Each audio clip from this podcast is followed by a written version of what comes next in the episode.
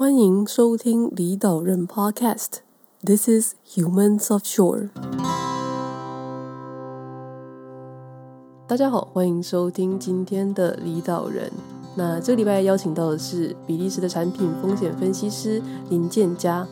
那建嘉到比利时之前，曾经在台湾金融、大宗原物料领域企业服务。那因为 向往更多的机会，所以呃想要到竞争更激烈的地方挑战自己的可能性。然后，所以后来前往法国的研究所深造。那在二零二零年的时候，从实习转正，那换签证，那个时候刚好经历因为呃武汉病毒的呃欧洲大封锁。那现在则是平安的在比利时的职场发挥。所以欢迎大家来听听这个礼拜的领导人 Podcast，来听听建家谈谈呃就是东西方职场的差异，然后建家在比利时奋斗的经历。所以，嗯，今天很高兴能够邀请建家来领导人节目，跟大家分享最近在比利时过得还好吗？我在比利时，现在这边时间是啊二月，二月快底了。然后，呃，疫情的话就是啊，在收手啦，就是每天都还是有人被感染啊。然后，呃，有 对欧洲人就是知道态度比较不一样。每天还是有人被感染，然后还是我们这边呃彼此这边有宵禁啊、呃，然后餐厅还是关的啊、你只能在外面吃饭，所以社交生活没什么实际的人跟人社交生活，大部分就是待在自己家里，然后也都 work from home，所以其实对我来说还 OK 啦，我还能适应，但是就跟我在呃。COVID 之前这边的体验是完全完全不一样，对。在 COVID 之前的话，我觉得是蛮有趣的，因为因为其实我是住在布鲁塞尔，然后布赛其实是一个蛮混乱的城市。第一个事情就是很多啤酒，非常非常多啤酒，然后然后呃这边的人就是呃蛮喜欢去咖啡，就是有点像酒吧，但是又不是酒吧那种。然后就是一定要喝酒，一定要聊天啊。那当时就是没有病毒的时候，很多我还是实习生，那很多主管啊，或者是公司里面同辈的，就会互相约这样子，就是 networking，或者是说一些只是一些啊生活上 catch up 都都有，所以就常常就是喝酒，然后假日都会出去出去走走啊。那现在的话，COVID。第一个就是不可能去酒吧跟大家聊天喝酒啊，呃，然后用那个 Zoom 做起来怪怪的，说实在。对，然后其实我们刚刚有知道，就是建嘉一开始的时候是有在台湾嘛，然后后来到法国念研究所，然后现在在比利时工作。那能够稍微帮我们，就是让我们了解一下中间发生了什么事情吗？就是怎么会想要出国呢？就是离开台湾这件事情。当时我刚毕业。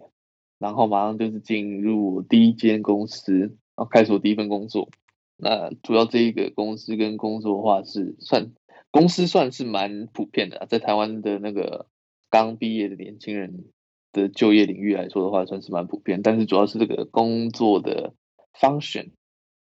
我会会这样说，function 的话就是非常非常特殊，然后也非常专业。那就是做着做着，就是慢慢就爱上它。但后来发现是说，真的真的就是，当你喜欢上工作的时候，你就是会会有一个动力，就是每天早上起床的时候，就是说我要继续做，我要继续做。那很有趣，然后也很喜欢听一些啊、呃、过去的人就是在这个行业里面的分享事情。后来就是大概比较啊思考之后，就发现就是说哦，也这个行业的话，你要做到一个 level，就是说真的去了解整个。市场的脉络啊，或者是说，呃，整个整个操作好了，就是像做策略操作什么的，我们就可能还是需要再再更深一点，或是更扎实一点的那种，呃，金融，呃，特别是金融方面的那个经验跟跟的知识。嗯，接下来的话，我就是当时在在全世界就是。就是在 Google 上面，就是大概找一下有关这个领域上面的研究所，特别是金融研究所。然后后来就是发现法国这一间也蛮有名的，呃，然后他都有固定在出期刊啊，然后有固定在办 seminar，然后特别 offer 这个相关领域的有一个特别的 track，就是你可以选修这几堂课，然后他会给你不同的人的不同的讲师，从各个欧洲国家来的讲师，然后就是他们会。定期的去 present 他们相关研究，然后觉得蛮有趣，然后就申请。对啊，那运气也不错，就申请上了。然后后来就是，呃，申请上了之后才是真正艰难的开始，因为就开始要抉择嘛。因为毕竟你在台湾的工作其实蛮稳定的，然后毕业第一份工作，你又不太想要说在这么短时间，两年或者是三年就想要跳槽。啊，后来就是想一想，然后有跟呃这个商校不同的那个校友去联络，大概去讨论一下。后来就是想说，那就是活下去了，就跟他赌。嗯，对对。然后其实后来中呃赌下去之后，中间我是真的有后悔过。什么契机让你觉得 后悔？就是当你在找实习的时候，啊、呃，这个真的是我真的是后悔过。后来就是。就是在那个你知道吗？漂流木，当当你看到那个救生圈的时候，突然就是坐在你旁边的那个印度同学这样子，对，这个真的很好玩。就是那时候就是一直疯狂的丢履历，疯狂的找找实习。那你你有千百种理由被拒绝，呃，可能就是第一个语言呐、第二个就是你，呃，第二个就是你的资格不符。嗯啊，那这个不符的话，这里面又可以细分说，哦，你过去可能做过什么工作啦？他们认为说这个职位不适合你，或者说你过去已经有经验了，你不适合来申请这份职位，然后就一直被拒绝。那最后的话，最大的问题是说，假如我要申请呃伦敦啊，或者是欧洲不同国家的实习的话，我必须要搞签证这一块。嗯，所以很多公司就却步了。呃，那其实，在找实习的过程其实是蛮蛮挣扎的。嗯，那后面的话就是刚好遇到一位贵人，就是我同学，啊，他就是介绍这个机会。我目前待的公司，他们正当时正在找一些实习生啊，然后，然后就是找到这一块之后，就是赶快抓紧机会申请。那他们也比较没有那么在意实呃实习签证这一块的问题，然后我就。他们就给我 offer，我就说好，那就赶快先进来再说，至少我要先毕业，因为我们我们的那个对，对学位是，他们是要求你要实习证明才能毕业，对，先毕业再说吧，能不能转正，下一段下一个阶段再烦恼。嗯，大家如果从就是听到现在啊，然后大家应该会很疑惑，说到底在做什么工作？因为我们很努力的避开公司的名称，但是是在做。嘛，某种石化商品、原物料的一些呃交易，对，打工商品的交易。其实，其实我是觉得，因为我前阵，那我大概介绍一下我目前的工作，就是全世界其实有有有那个我们叫交易所啊、呃，全世界最有名的就是两个交易所，一个是在呃芝加哥 CME，那另外一个就是在伦敦的 ICE。呃，我们平常都会接触的东西的话，最大绝大部分的话就是黄金跟石油，因为这是最最直接，呃，大概所有的人有在呃投资的人都会接触到的东西，就是黄金价格跟石油价格，然后因为他们也是最好被理解的，所以加上呃。投资很多这种投资基金啊，他们都会进去进场去布局，所以他们跟我们的生活息息相关。说实在，他们跟我们生活息息相关。嗯，但是其实这这两个不是唯二呃大宗原物料交易的产品。嗯，在在在这个农业跟石化业的话，因为他们的合合约是可以被标准化的，嗯，然后他们的规格跟呃交货的地点是可以被算出来的，就是哦大概差距几公里啊，或者说这个品质差距多少，我可以把这个标准化的东西再扣多少钱，或者是加多少钱，所以在市场里面，在这些交易所里面，其实他们有在交易谷物的大宗原物料的那种合约，然后我们也有在做这种汽油、柴油或者是呃我们叫石脑油吧，NAFTA 台湾叫石脑油，应该就是这种大宗油料交易合约。那这些的话，就是可能台湾人或者说比较没有接触这种产业的呃呃的的民众的话，应该我是觉得不止台湾人，其实大部分人都不知道。对啊，因为毕竟你不会，你你只会去那个加油站加油，你不会去想说，对背后到底是。其实这几个产品，我刚刚说说这几个产品都有这个呃期货啦，或者是说呃 swap。交换交换的那种合约去做交易，那，嗯，因为毕竟你这个东西是金融产品，它就会有一个风险存在，那你必须要有人去去计算这个风险，那跟你手中实际上的那个货物货物啊，或者是说你的库存的仓位去做平衡，那去计算出一个风险。假如今天一个曝险部位太大的话，你就必须跳下去。跟那个主主管啦，或者是说他们的交易员去去去沟通跟，跟那种，或者是说阻止啊，阻止他们再去做更大部位的曝险。对，那这是我的工作。但是整个行业来说的话，就是比较算是一个比较偏不是非主流的行业啦，比较非主流的行业。但是其实。真的影响蛮大的。这里面提到的就是这种交易东西，虽然说跟日常生活像一般一般人没有什么太大的关系，但是大家如果去年应该都有看到那个石油跌破零，是跌到负值的那个东西，应该就是跟你对建家你们的工作是有关系的嘛？对，有些人的工作是让他们跌破零，有些人的工作是让他们防止他们跌破零，就是因为我们就是市场嘛，你有一定有买家，一定有卖家。你的买家一定希望价格越低越好，你的卖家一定是下希望你的价格越高越好，所以，所以这个这个价格的那种 dynamics 就是看不同你在这个市场的那个 position 啊，就是你做你是站在哪一方啊，但是那个跌破零真的是让让我们有一些对手，不是我们公司啊，我们有一些竞争对手，我们都有听到，其实你们也可以。上那个 Bloomberg 呃去查，就是这个 COVID crisis，我们就叫 COVID crisis，因为真的是大危机。其实造就了很多 million traders，就是有一些交易员，他们就是靠单靠这次危机，就是赚了好几个 million 这样子。风险本身就是一个可以被交易的东西。那很多人就是靠这个风险变大的时候，他们就去市场上开始去找他们最有利的仓位去布局，那他们就去。布局完之后呢，当他们预期的事情成真了，就是他们预期真的是就是最糟最糟的事情成真了之后，他们就赚了非常非常多的钱。这样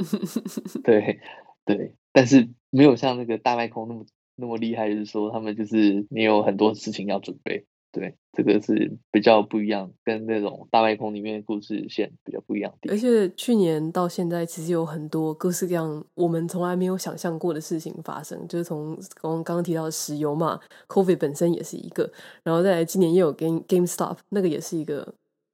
没有人想象会发生的事情。然后我刚刚好建家，你去年就是在换签证的时候。也经历了，就是没有人会预想到的事情，就是欧洲病毒爆发、封城啊，然后完全不准出入嘛。能够呃分享一下你当时的心路转折吗？就是你好不容易找到一个 实习，然后也愿意换到签证，然后结果病毒爆发。其实那时候慌是慌在最慌的状况，是因为呃我完成实习，然后这个表现是被公司认可的，他们愿意给我一个。就是在欧洲这边的话，他们就是比较偏向叫什么无限期的合约。他就是说，哦，你来这边不是雇约工，你可以想做多久就做多久。那所有的状况的话，就是会。跟 local 的，像说本地人的那种状况去走，所以那一份合约对我来说非常非常珍贵，不只是他背后的年薪，更是他那个 他的那种劳权的保障。其实他们这边劳权的保障真的是很夸张的地步，对我来说有点不可思议。就整份合约价值对我那个价值对我来说是非常非常高的，所以我那时候回台湾是因为不是因为要躲疫情，我那时候根本完全不想回台湾。我想说啊，病毒来就病毒来了，那就就这样吧。但是我真的是因为签证问题，然后我不想要留下那种。知道吗？黑黑名单的记录之类的，就一定要回台湾，然后去从头办。然后想说啊，刚好有回台湾度个假，就没想到一等就等半年。那那个过程的话，就是很很煎熬，因为因为你好不容易，你你的前半年，你的前面六个月，前面七个月，加上你在找实习那段过程，你已经付出这么多了。说实在，你已经付出这么多，然后公司也真的是。认认知到你说哦，你你一定可以帮公司带来，就是某个层面上的贡献。其实我那时候已经就是他们帮我讲好了，说他要给我一个任务，我要帮整个公司就是呃做一个类似资讯系统、风管系统的那种转换。然后他们就是给我那时候那个任务，他说你一进来四月，就是当时二零二零的四月，你就知道我等多久。二零二零的四月一进来，你就马上去做这个事情，因为我已经知道发生什么事情了。我在实习的时候已经累积一定的经验，我可以直接马上转正职，然后根本不需要培训，就是直接直接上班这样。那说好，那就等四月。因为我没想到他们，嗯，其实他这个手续也蛮怪的，就是你要必须在在一个地方先办理一张纸，那张纸就是比利时政府愿意同意。让你在这个国家上班，然后你用那张纸再去那个大使馆啊，台湾的办事处去办签证。封锁的隔一天之后通知我说可以去办签证了，就是差那一天。我真的是这个 COVID 的那个最从头到尾的我都 suffer 到，你知道吗？他整个封锁多久我就 suffer 多久。真的是很好笑，然后造化弄人，真的是造化，然后就开始打电话，我就开始跟我主管讲说啊，干嘛的不行啊，我我这边被封锁，你可以把那个电脑寄给我，我直接从台湾上班，这样子就直接这样问他们，然后那个主管说好，我试试看，因为主管真的是他也蛮有趣的，他就是他非常知道是说，哎，其实我也很喜欢这份工作。然后就是一直帮我瞧，后来瞧到后来发现说，原来这间公司在台湾没有那个 branch，嗯，他在台湾没有 branch，所以他假如让我上班的话，他必须支付我薪水，但是他们那个税务的话就没办法解释说为什么这家伙在台湾上班，然后又没有那张纸，因为那时候签证还没办下来，所以我那时候还不算是彼此的居民。但这个这个税制的话会有很大的问题。他那时候主管问我说：“那你可不可以马上办一张新加坡签证？就是用新加坡的那个，哦、用新加坡 branch 的那个状态去？对，就是你一定要去他们其中一个直接的 branch 下面上班这样。然后就查一查说，靠北，那这个算下来跟我就是等的时间已经差不多，你知道吗？那时候已经等了两两三个月，大概等到六月七月。”然后他们那时候是查完之后，新加坡好像这种签证起码好像也要三到六个月，就是等的基本上你可能要等到二零二零年年底。我想说完蛋了，这个还是要跟我主管讲一下。我主管就说哈，那可能也没有办法。后来他们就是等到后来，他们也有点不耐烦了，就是这个主管就是说，假如真的第一一开始是一开始是说，假如真的没办法。他们开给我一个 deadline，就是九月，九月之前没办法到公司的话，这间合约就是就算了，因为因为他已经他们已经从二月，其实我是一月底就结束实习，一月底结束了之后，然后等到九月，其实对公司来说也不健康，因为这个工作这个职缺这个空位就是悬在那边，没人去做的话，这个发掘进度就是落后。所以他们就是说那，那那就是你就是可能就是这这这个合约就是取消掉，那我就很难过啊。我就跟主管讲说，那先不要取消这份合约，但是你可以 change 那个 function，好不好？毕竟我们都上过班，呵 呵就是一起努力过，那你对我印象也不错，是不是可以把我推荐给其他部门的人这样子？那他就说他去努力看看，后来。他也真的是找到他的老同事愿意接收我这个人球，这样，就是真的是人球，就是他那时候还特别发信给所有的部门主管，问说，哦，这个人啊，目前是因为签证的关系卡在台湾，但是他随时都有机会回来。嗯，你就是任有没有任何一个部门主管，就是不愿意接受这个随时愿意回来的人这样？那当时是因为我们公司就是 COVID-19 的关系，整个公司的市值就是跌到水底，这样就是跌到谷底，嗯、就是惨到爆，所以他们已经有明令禁止说，就是在 hire 新的人。但是我当时已经是在这个禁令之前签下来的合约，所以我是可以，还是可以，就是回去上班。这后来就是有一个神奇的部门跳出来说：“好，我愿意接受他的那个合约。”这样，然后这个是我们的备案。当时我跟我主管讨论备案，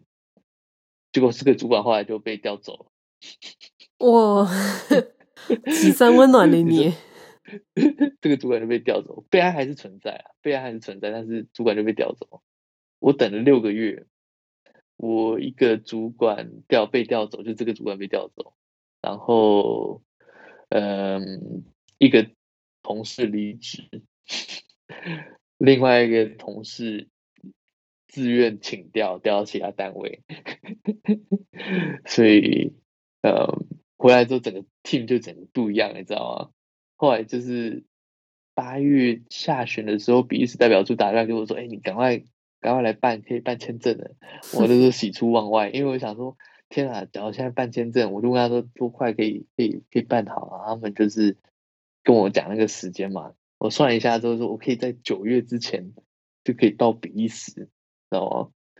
就是回到原本的工作，连备案都不需要了。嗯嗯，这太棒了。然后我就赶快跟我主管讲说，我可以马上可以马上到，然后马上上班。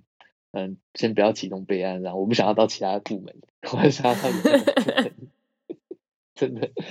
然后就就运气很好，就是赶在临门一脚。因为那时候真的是他们六七月已经跟我讲好，九月你没来的话，就是不要来我们厅里面上班的。对，对，然后就刚好在九月底，没有，是八月底，九月初前面就直接进这个国门，然后就签证，所所有东西都办妥这样。这倒也算是？对啊，这倒也算是不幸还是幸运啊？就是一种，这个。我是觉得台湾等的时候是运气也不错，因为就是真的是一段时间跟家人相处，嗯，然后我那时候在机场的时候，就是呃要要来比利时这边的时候，前面有一位老先生吧，好像也是台湾人，但是好像是诶驻驻意大利的代表，我也不太清楚，就我们目前驻意大利的代表是个很厉害的人。就是一位上了年纪的老先生，但是我觉得他讲了一段话非常非常的有趣，就是去形容整个 COVID-19 带给大家的状况，特别是这些在国外的台湾人，他就跟旁边人说，自从我呃大学毕业之后，呃，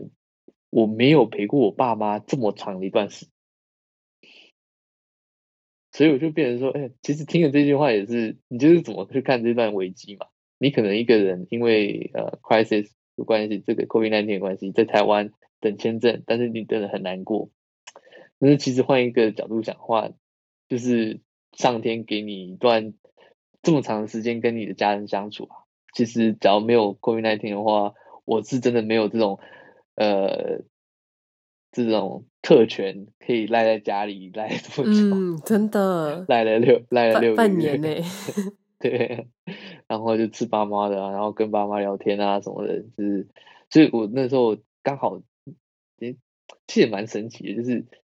我办完签证啊，要准备回去上班，回来这边上班的时候，也是遇到一群人跟我有相同的经历，这样，蛮蛮有趣的。那位老先生也不到不到老啊。应该五六十岁吧，讲的一段话就觉得说，哎，蛮贴切的，就是对我来说也是蛮贴切，应该是适用在蛮多人身上。嗯，有什么各式各样的谚语吧？什么“塞翁失马”，是吧？焉知非福？嗯，对。你跟你的前诊断好厉害。心态，心态，心态，就是说实在，这个点签证真的是非常非常煎熬，非常非常非常的煎熬。那，嗯，呃，也也也真的蛮难过的，也也哭过。说实在，因为因为毕竟你你努力那么段时间，你你自从呃自从我在一六年准备要出国之后，我就下定决心说啊，我就是想要在国外工作。那这么长的准备时间，这么长的努力，居然就是最后就在那一瞬间，可能就是灰飞烟灭啊！直接讲就直接消失。而且这个东西不是出在你的错，不是因为你的能力不好，不是因为你不专心，或者说你疏忽了。或者说你的失误造成哪件事情而变成一个大问题，所以你今天不能来这边上班？不是，这件事完全就是因为病毒。说实在，我也不是 create 病毒那个人啊。那为什么最后我的工作会要因为这个病毒，然后就被被被抢走，或者说就消失了呢？其实你只要一直在往这个 angle 去这个方面这个想法去去想的话，你会越来越难过。对。而且，而且你的难过是有理由的，是完全完全 justify，就是说你有理由难过。但是对我来说，就是说你想要难过多久？你想要就是这六个月就是一直这样这样难过，然后一直责就是责怪外面的人，责怪责怪这个病毒这样子，我就觉得就是还是有一点要有一点，到我后来就是。其实就算了，也可能是麻痹了之类的，然后就就奋发图强，然后再去看有没有其他工作，然后就是每天打开一零四啊，找备案。那在这半年内，你家人都没有就是说什么啊？就说，因为毕竟你知道病毒爆发，台湾人应该都是非常的恐慌，因为大家都对于 SARS 是有印象的，所以照理说，大家通常都是往台往台湾跑，而不是从台湾出去。那像。你现在你刚好那个状态就是也是一个卡住嘛，就是没有人知道下接下来会发生什么事情。那你也就是要出国，其实也出了，严格上来讲，那对家里人来讲，感觉上是一个回台湾或者说在台湾发展的话，他们应该也会比较安心，他们不会劝你说就留下来。其实我妈是比较传统台湾人的爸妈啦，这种想法就是对他们那时候当时看到新闻。其实我那时候是二月前面要回台湾，因为我签证问题嘛，哦，然后那时候要回台湾，他们就说不要回来，不要回来，呃，留在欧洲，想办法留在欧洲，嗯，然后我那时候想说不行啊，我一定要回去啊，而且 那时候我就一个想法是说，以欧洲人这种习惯的话，你只要一两个人到欧洲，整个欧洲一定会大爆发。欧洲人习惯其实非常非常的。容易被这种事情影响，他们的习惯就是天生天生的，啊、呃，怎么讲，vulnerable 是很容易被这种，很这种呃呃疾病啊，大规模的疾病，或者说感冒哈，就是很容易在这种生活习惯里面就是扩散，因为说实在，他们的卫生习惯并没有比我们好。说我是认真的，就是我也是认真的，我真的也这样觉得。特别是特别是他们很喜欢重复利用卫生纸这件事情，让我觉得有点恶心。是他们洗完鼻涕的卫生纸会塞口袋，然后等他们要再擤鼻涕的时候，会再把那张卫生纸拿出来再重新擤一次。我懂，就是我那时候对我那时候已经跟我妈讲说，他们这种卫生习惯一定会大爆发，所以我一定要先回去。但是我不知道大爆发、大爆、大爆发会多久这样子，然后我妈就说好，那就先回来。然后后来回去的时候，就是他们欧洲就是那几个礼拜就是恶化特别特别快啊。然后我妈就说，那你就留在台湾好了，什么什么什么的，对啊，不要回去，这太夸张了。你那个东西哦，就留在那边，对啊，你那东西就是那时候我这布材有很多我自己吃的东西嘛，就留在那边卖一卖就好了，不要不要再回去搬回来。什么什么的，啊，我爸就是他，他因为他跟我在差不多的产业上班，他是工程师啊，然后他就是大概知道说这个行业其实在台湾根本就是没有、嗯、没有什么出路，我还没出逃，所以他就说啊，就等啦，先等等看。那后来也等到了，其实我爸就跟我妈讲说，这个行业的话，就是在台湾真的没有什么，没有什么未来，就是要要重新找到这种相关的产产业，然后相同的职位太困难了，因为最后一定要出国什么的。那他们就帮我，我爸就帮我讲，那我妈也大概就是了解，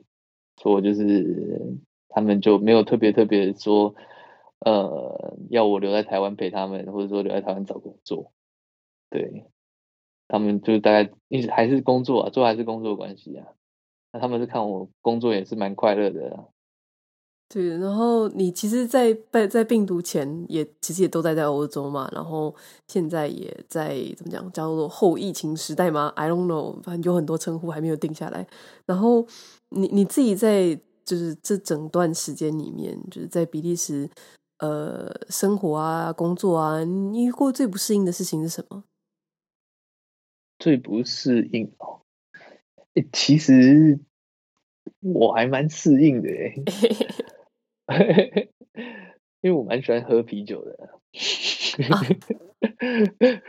对啊，我也蛮喜欢跟朋友就是去夜店啊、酒吧或者咖啡啊，就是坐下来啊聊天啊。这方面的那布鲁塞尔这边就是蛮多公园的。我之前是这样，是在巴黎外面一个小城市念书啦，所以那也算是蛮乡下的地方。啊，我本身就是乡下人，所以我很喜欢乡下的感觉。也因为这种环境的关系，我蛮适应的关系，所以我一直想要再回来，或者就是交留在这边这样。唯一一个小小的点，我比较不适应的就是。呃，这其实我觉得可能这全世界台湾人好，或者说整体来说华人都有一个状况，就是还是会被骚扰。对，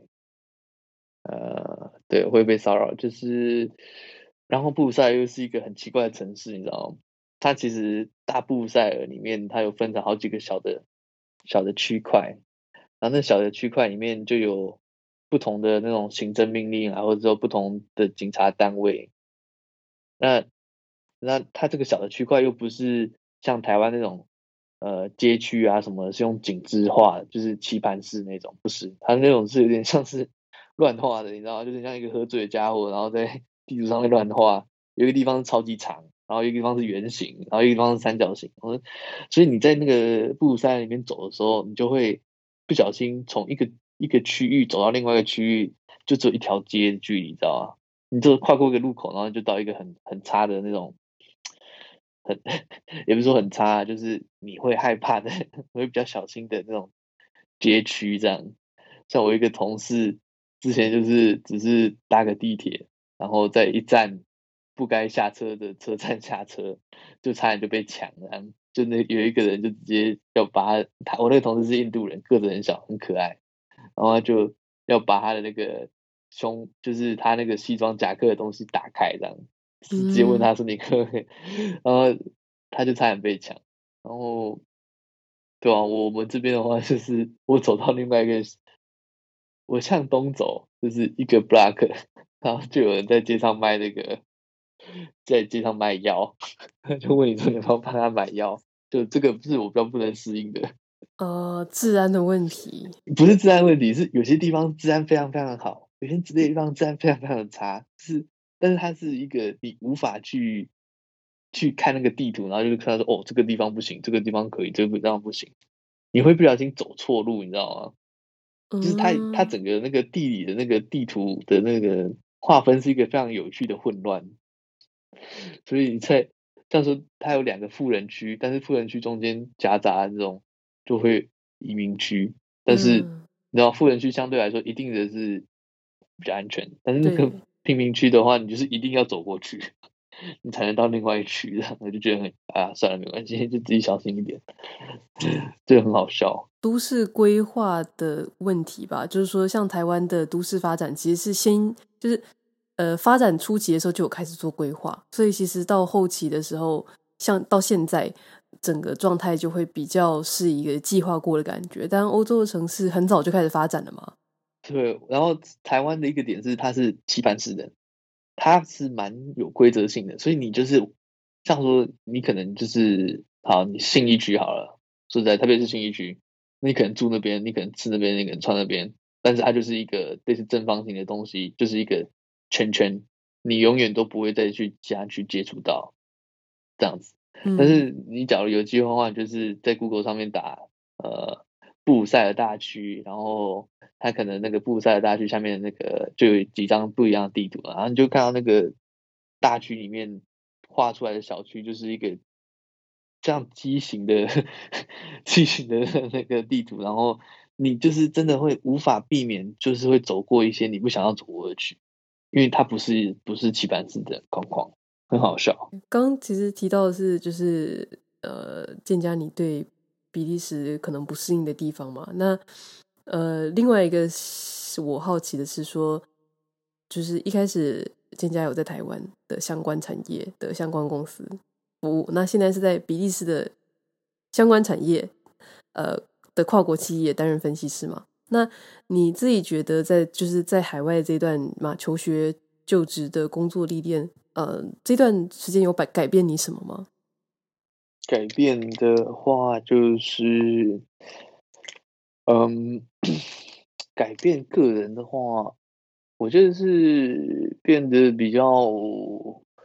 怎么讲，就心情的对一些某些事物的那种起伏的话，比较平淡一点。